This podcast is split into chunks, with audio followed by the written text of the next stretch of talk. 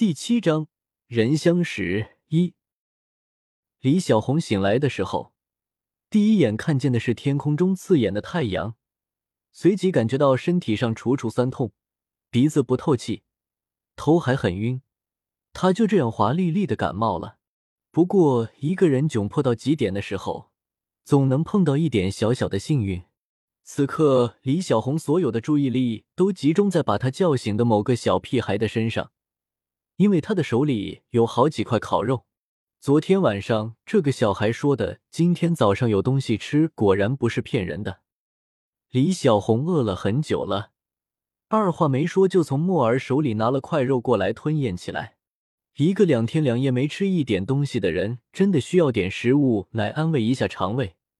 何况这食物还是一块美滋滋的烤肉，相对于李小红的吃相，银月就吃的文雅多了。看得出来，他也很饥饿，因为他手里的那块肉很快就被吃光了。木儿，你怎么不吃啊？银月这才注意到木儿手里拿着肉，并没有吃，而是呆呆的看着他。小子，你是饿傻了，还是脑子进水了？有东西吃，为什么不吃？李小红真的想不通，美食当前，这个小孩怎么会无动于衷？我我已经吃过了，你们赶快吃吧。木儿的眼光躲躲闪闪，很显然是在说谎。他不安的站起身来，朝远处走了几步，企图离开这尴尬的气氛。李小红还没有吃饱，他贪婪的看着木儿手里的那块肉，可是眼角的余光看见有很多人涌了过来。他吓了一跳，连忙扶着银月站了起来。与此同时，木儿已经朝着人流的方向走了过去。从他走路的样子看，有气无力的，显然是很饥饿和疲劳的。可是刚才他为什么不吃那块肉呢？难道说那些肉有问题？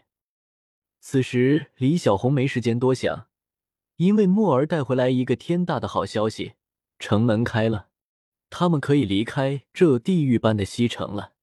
听到这个消息，银月笑了，她的笑容如此纯净，快要把人看呆住了。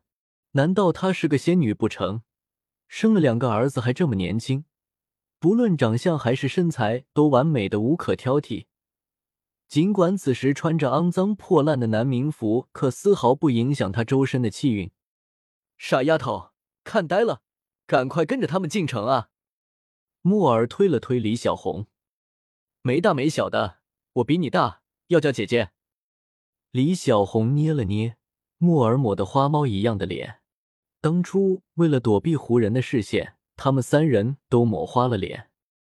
木耳刚想回敬李小红几句，只听见银月说：“木耳，不得无礼。”木耳顿时乖乖的，只是眼睛里流露出的神情有着些许不甘。李小红无声的冲着他做了个鬼脸，用唇语说了句“小屁孩”。莫儿气得唰的扭过头去，不再跟他理论了。来到城门的时候，守门的士兵已经换了，昨天的那个嚣张的不得了的士兵已经不见了。今天守门的士兵显得彬彬有礼，他们组织难民们排队进城，还在城里设了粥棚、帐篷。涌入城里的流民终于有了饭吃，有了地方住。李小红跟着银月沫他们随着流民一道进了城门。说来奇怪，只是一道城门的界限，两边的世界截然相反，一边是阴冷的地狱，一边是温暖的人间。这不，好多的流民都吃上了饭，有端着破碗喝粥的，有拿着包子馒头吞咽的。甚至还有好些身着文士袍的郎中模样的人在给流民看病。银月在街上一边走着，一边会心的微笑。